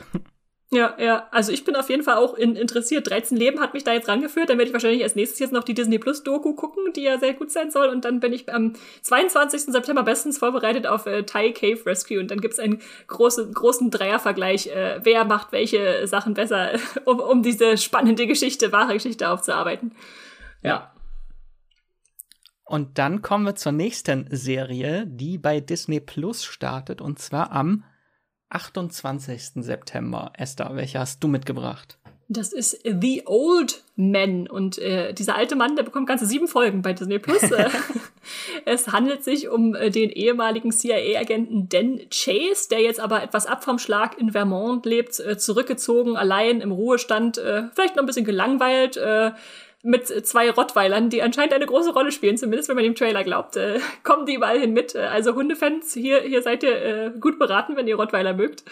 Ähm, und äh, natürlich bleibt das nicht so, äh, dieser Alltagstrotz, sondern die Gefahr klopft an seine Tür, Eindringe, äh, Dringlinge kommen zu ihm und dann muss er sich auf die Flucht begeben äh, vor Menschen, die ihn töten wollen. Man weiß am Anfang noch nicht so richtig, warum das so ist. Äh, nur, dass er natürlich bei der CIA vorher gearbeitet hat, das äh, ist dann wahrscheinlich schon ein Hinweis, dass das was damit zu tun hat.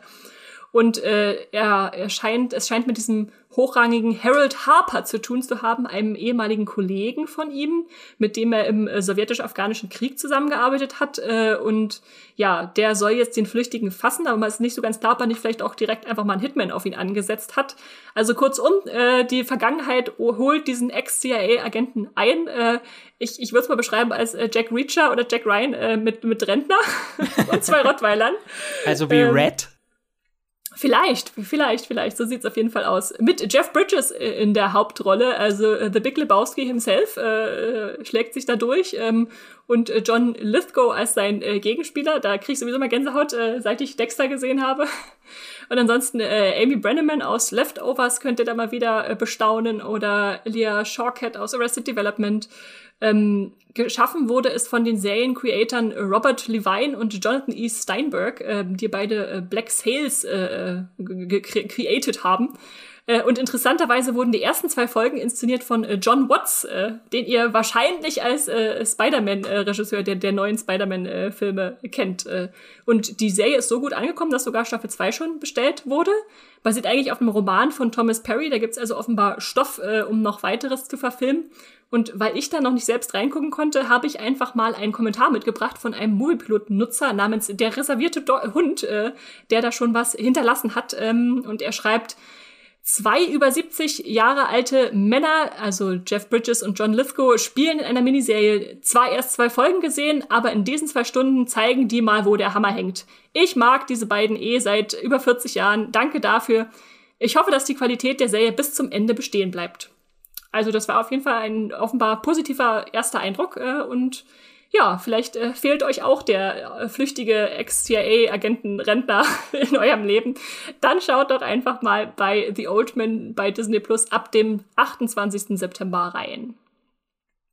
Genau, und auch am 28. September, auch bei Disney Plus, also da hat man schon die Auswahl zwischen zwei Serien. Entweder man schaut The Old Man oder äh, Pistol. Die habe ich mitgebracht. Das ist auch ein, alte Männer, oder? nee, da geht's nee? um junge Männer. Ah. Das ist ein äh, Musikbiopic über die britische Punkband, die Sex Pistols. Äh, und das Aber die sind doch jetzt alt, oder? oder sind, leben die schon gar nicht mehr? Aber 1975 waren sie noch junge Hüpfer. ähm, das ist eine Miniserie mit sechs Folgen. Was sehr interessant ist, die ist komplett inszeniert von Danny Boyle, ähm, dem Regisseur von Trainspotting, Slumdog Millionär, 28 Days Later, 127 Hours und und und. Ähm, und das Ganze basiert auf äh, Steve Jones, äh, dem Bandmitglied, seinen Memoiren Lonely Boy, Tales from a Sex Pistol. Und äh, Serienschöpfer, die Drehbücher hat geschrieben Craig Pierce, der ist ganz bekannt halt als ähm, Co-Autor von äh, Butz Lohmanns Film. Da hat er unter anderem mitgespielt äh, mitgeschrieben an Strictly Ballroom, Romeo and Juliet, Moulin Rouge, The Great Gatsby und zuletzt auch Elvis hat auch das äh, Drehbuch mitgeschrieben. Genau, und hier geht's jetzt äh, um die Geschichte der Sex Pistols von ihrer Gründung 1975 bis zu ihrer Auflösung 1978. Eine sehr, sehr kurze Bandgeschichte. Hm. Ähm, die ursprüngliche. Ähm, und äh, die Serie wirft dann äh, dabei einen Blick auch auf die Entwicklung der Punkbewegung im England der 70er Jahre. Und äh, ganz äh, viel mehr Details will ich gar nicht zur Story verraten. Die soll man, glaube ich, selber einfach äh, erfahren durch die Serie. Ähm, auf jeden Fall kann ich sagen, es ist visuell eine der abgefahrensten Serien des Jahres. Also mhm. Danny Boyle fängt wirklich hervorragend den ästhetischen Look dieser äh, 70er, diese dreckige London der 70er ein. Äh, also die Serie sieht wirklich aus, als würde sie aus den 70ern kommen. Äh, sie hat halt auch ähm, Bildformat 4 zu 3 und sieht halt auch einfach von der Ästhetik aus wie eine Serie aus den 70er Jahren. Ähm, ganz, ganz interessant. Ähm, und was auch interessant ist, finde ich, dass äh, Danny Boyle weit, weitestgehend unbekannte Castmitglieder besetzt hat. Ähm, die bekanntesten, die es eigentlich in der Serie gibt, sind eher Nebenfiguren, wie zum Beispiel äh, Thomas Brody Sangster spielt den Bandmanager, Malcolm McLaren oder Macy Williams spielt mit als, als ähm, Punkmodel Jordan, aber sonst sind die eigentlich, finde ich, recht unbekannt, die meisten äh, Hauptdarstellenden. Ähm, sind sie denn nach Ähnlichkeit besetzt? Meinst du, da war dann eher der Fokus darauf, dass sie ihn möglichst ähnlich sehen, den Vorbildern? Ich glaube, da ging es nach Können. Ach, wahrscheinlich, wir wollen ja niemandem was unterstellen. Sie müssen ja singen und äh, spielen können, obwohl die Sex Pistols das auch nicht konnten am Anfang. das ist Teil der Serie, dass äh, der Leadsänger eigentlich gar nicht ordentlich singen kann und der Leadgitarrist nicht wirklich Gitarre spielen kann. Sie es sich alles erstmal beibringen müssen. Äh, aber es geht halt nicht wirklich um die Qualität der Musik, sondern halt um einfach diese Anti-Establishment-Punk äh, Vibes, einfach die sie aussprühen. Mhm. Äh, auf jeden Fall eine sehr, sehr interessante Serie. Kann ich nur ans Herz legen. Sechs Folgen. Pistol am 28. September bei Disney Plus. Und dann kommen wir schon zur letzten Serie. Ja, Ganz bis zum 30. September haben wir es nicht geschafft. Aber immerhin zum 29. Am 29. September startet die Kaiserin bei. Die Kaiserin Netflix. kommt. Die Kaiserin kommt. Äh, mit sechs Folgen kommt sie. Und äh, ja, man könnte glauben, es gibt nur eine Kaiserin im, im, in der Filmwelt. Es ist natürlich wieder Elisabeth von Österreich-Ungarn, aka Sissy. Äh, entsprechend haben wir hier eine deutsche Historienserie über ihre frühen Jahre. Diesmal aber sehr äh, die Liebesgeschichte zu Kaiser Franz Josef steht da im Vordergrund, äh, der ja seine Cousine Elisabeth, Prinzessin von Bayern, dann äh, äh ja anlacht, sich anlacht. Äh, obwohl er erst äh, eigentlich, ich glaube, ihre Schwester heiraten sollte. Ich stehe steh da nicht ganz im Stoff, aber äh, ja, historisch äh, kommt sie dann an den äh, Wiener Hof und muss sich da erstmal zurechtfinden. Äh, der jüngere Bruder von Franz, nämlich Maximilian, verdreht ihr den Kopf und äh, er selbst ist mit 23 Jahren auch noch ein recht unerfahrener Herrscher, weiß nicht so richtig, wie er da mit dieser Rolle umgehen soll und da wird sie so ein bisschen zur Hoffnungsfigur für die Nation. Ähm, die Hauptrolle wird gespielt von Devrim Lingnau, Lin, Lingnau, ich hoffe, man spricht sie so aus, äh, aus Auerhaus oder Camilla könnt ihr sie kennen. Die spielt die Sissy. Ansonsten kenne ich noch Jördis Triebel als ihre Mutter. Und ja, Dark, der, Dark, Dark. Dark, ja, bitte, der will nochmal Dark einwerfen heute. Heute schon zweimal, Mensch, was da los? äh, wahrscheinlich, weil wir zwei deutsche Serien hatten und äh, immer eine Figur muss mindestens schon mal Dark mitgespielt haben. Äh, äh, der kurze Trailer, der suggeriert mir schon so eine, so eine Mischung aus ein bisschen poetischer Träumerei, aber dann auch wie auch so verspielter, moderner Annäherung dieser Epoche in der Inszenierung. Also sieht, sieht auf jeden Fall ganz äh, spannend aus. So spritzig hatten wir ja vorhin auch schon mal äh, genannt, so als historisches äh, scheint er gerade scheint gerade in zu sein. Ähm, die, und die Regie führen äh, Florian Kossen, den ihr vielleicht aus Deutschland äh, 86 kennt äh, als Regisseur, oder Katrin Gebbe, die jetzt zuletzt Pelikanblut gemacht hat. Also schon zwei starke deutsche Talente dahinter der Kamera. Und ähm, ich, äh, wie hieß noch mal die letzte Sissy-Serie, die Weihnachten letztes Jahr kam? Max, weißt Sissy. du das noch? Ja, das die war hieß einfach, Die hieß einfach Sissy, okay, okay. Mit einem S. da, da habt ihr also dann äh, den Vergleich, wenn ihr die gesehen habt äh, oder wenn ihr einfach diese, diese Epoche mögt. Oder das Musical, ich weiß es nicht, hier gibt's ja auch noch Elisabeth. Äh, ja, äh, äh ist das was, wo du dich rantrauen wirst, Max? Wahrscheinlich einfach nur um den Vergleich zu sehen zu dieser anderen CC-Serie von RTL Plus und äh, wer wer denn den besseren äh, Franz Josef hat, den heißeren Franz Josef. Äh, ich weiß noch nicht so, wie die sich jetzt wirklich, also inhaltlich erzählen sie eigentlich genau das Gleiche, so die ersten mhm. Jahre oder die Anfangszeit von äh, Sissy am Hof und ihren Weg zur Kaiserin. Bin ich gespannt, wie sich das unterscheidet. Ich glaube, die Netflix-Serie geht mehr so ein bisschen in die Coming-of-Age-Richtung und die RTL Plus Serie wollte noch ein bisschen edgier sein, ein bisschen mhm. sexier. Äh, ja, bin ich sehr gespannt, wie sich das so im Vergleich äh, dann unterscheidet. Ja, und die, die ich, ich habe das Gefühl, sie ist gerade wieder sehr in Mode, oder? Hatten wir nicht auch, äh, war nicht auch der, der Kinofilm, der jetzt gerade äh, mhm. kam, äh, Corsage, äh, auch Corsage. über sie? Corsage, äh, keine Ahnung. Ja, ja. Ähm, äh, nur halt dann in späteren Jahren. Das ist dann die Fortsetzung. Also wenn ihr mit der jungen Serie durch seid, dann könnt ihr äh, Elisabeth dann noch mal äh, im, im Kino oder dann wahrscheinlich auch schon auf DVD oder im Stream äh, in älteren Jahren erleben. Äh, es kommen ja noch die Schicksalsjahre einer Kaiserin. Ach, ach. Und Weihnachten dann spätestens wieder, genau, äh, alle, alle TV-Teile der der Filmreihe. Deswegen hat es mich gewundert, dass die jetzt im September kommt und nicht zu Weihnachten. Ist eigentlich der, Sissy ist, ist doch. Dann ist vielleicht die Vergleichbarkeit zu groß. Muss ich jetzt dann erstmal aufbauen, der, der Hype um die, um die Serie, um dann ja, wieder die alten Filme gucken zu können. Also, wenn ihr mehr Sissy-Content braucht in eurem Leben, die Kaiserin ab 29. Die, bei Netflix.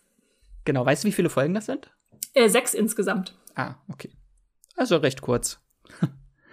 dann, äh, ja, haben wir es geschafft. Äh, das waren auch schon wieder die 20 interessantesten Serienstarts des Monats. Äh, da ist auf jeden Fall einiges äh, Spannendes dabei, das ich mir auch anschauen werde. Und äh, ich hoffe natürlich auch, dass ihr jetzt ein paar Empfehlungen mitgenommen habt für eure Merklisten und wir euch vielleicht die ein oder andere Serie auf die aufmerksam gemacht haben, die ihr noch gar nicht auf dem Schirm hattet. Genau alle 20 Serien könnt ihr nochmal als Übersicht in den Show Notes nachlesen, wann sie starten und wo sie starten.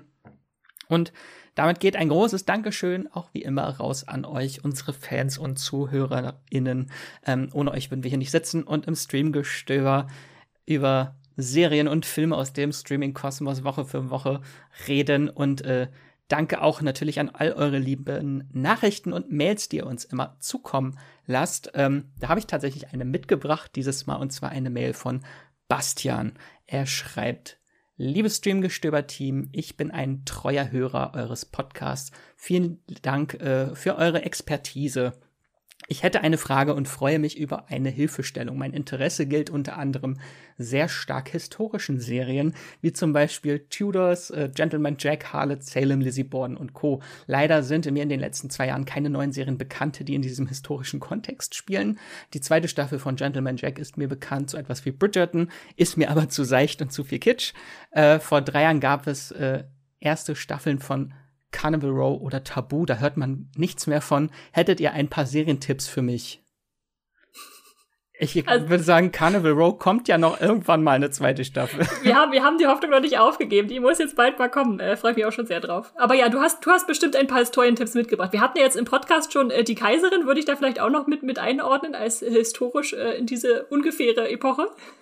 Ja, ich hatte ihm auch schon ein paar geschrieben, aber wir sind da leider nicht auf einen Nenner gekommen, weil er die dann doch alle schon gesehen hatte. Hm. Äh, also sind einfach nicht so viele bekannt. Es gab natürlich ein paar wie The White Princess, White Queen, ich weiß nicht, das waren so drei Serien äh, mhm. über diese Rosenkriege gab es. Ähm, gab jetzt auch El Becoming Elizabeth, gab es gerade erst eine Miniserie. Und dann haben wir natürlich diesen Monat zwei historische Serien mit Die Kaiserin und The Serpent Queen. Also wenn's französischer Hof im 16. Jahrhundert sein soll, dann äh, bitte, Katharina ja, von Medici ja. steht bereit. hast, du, hast du schon Catherine the Great ihm empfohlen? Das weiß ich gar nicht. Genau, die gab's ja auch noch mit Helen Mirren, ne?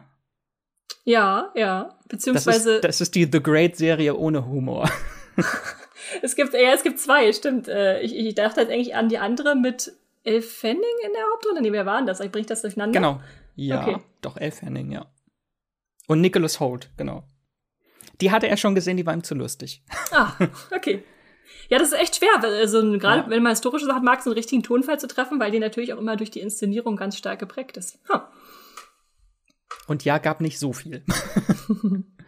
ähm, genau, dann, wenn ihr uns unterstützen wollt, dann abonniert unseren Podcast. Also wenn ihr bis hierhin gehört habt, äh, dann hoffe ich euch doch, dass es euch gefallen hat und ihr ihn jetzt abonniert oder es nicht schon, wenn ihr es nicht schon getan habt.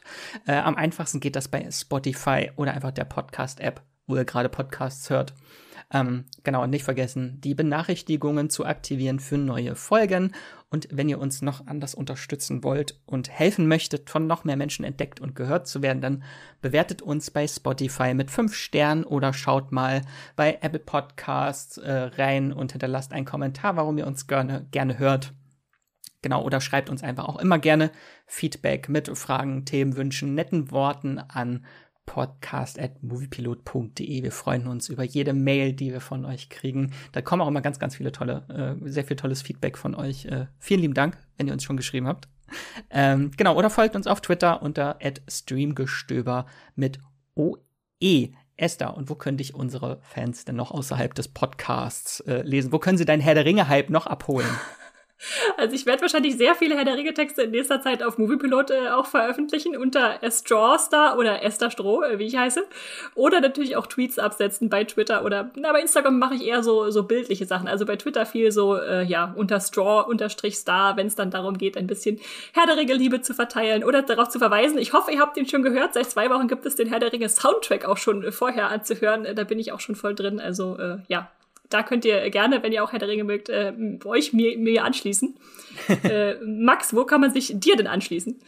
Äh, bei Moviepilot, Twitter und Instagram unter Wiesel Max. Genau, auf Moviepilot schreibe ich dann auch ganz viel immer über Serien, äh, House of the Dragon und dann hoffentlich auch jetzt Herr der Ringe ganz viel. es läuft ja einfach alles. Ich schreibe auch über Marvel-Serien. Es läuft einfach ganz viel parallel jetzt gerade. Deswegen, äh, genau. Und auf Twitter könnt ihr mir auch gerne folgen. Damit sage ich, danke dir, Esther, für die vielen tollen Serien, die du heute mitgebracht hast. Sehr gerne. Und euch wünsche ich noch einen wundervollen Tag und streamt was Schönes. Tschüss. Das war die neue Folge Streamgestöber. Abonniert uns bei Spotify, Apple oder der Podcast-App eures Vertrauens und wir freuen uns auch ganz besonders über eure Bewertung. Die Musik wurde aufgenommen und produziert von Tomatenplatten. Feedback und Wünsche gehen an podcast.moviepilot.de. Wie ihr mit eurer Sprachnachricht im Podcast landet, erfahrt ihr in den Shownotes und unter www.moviepilot.de slash podcast.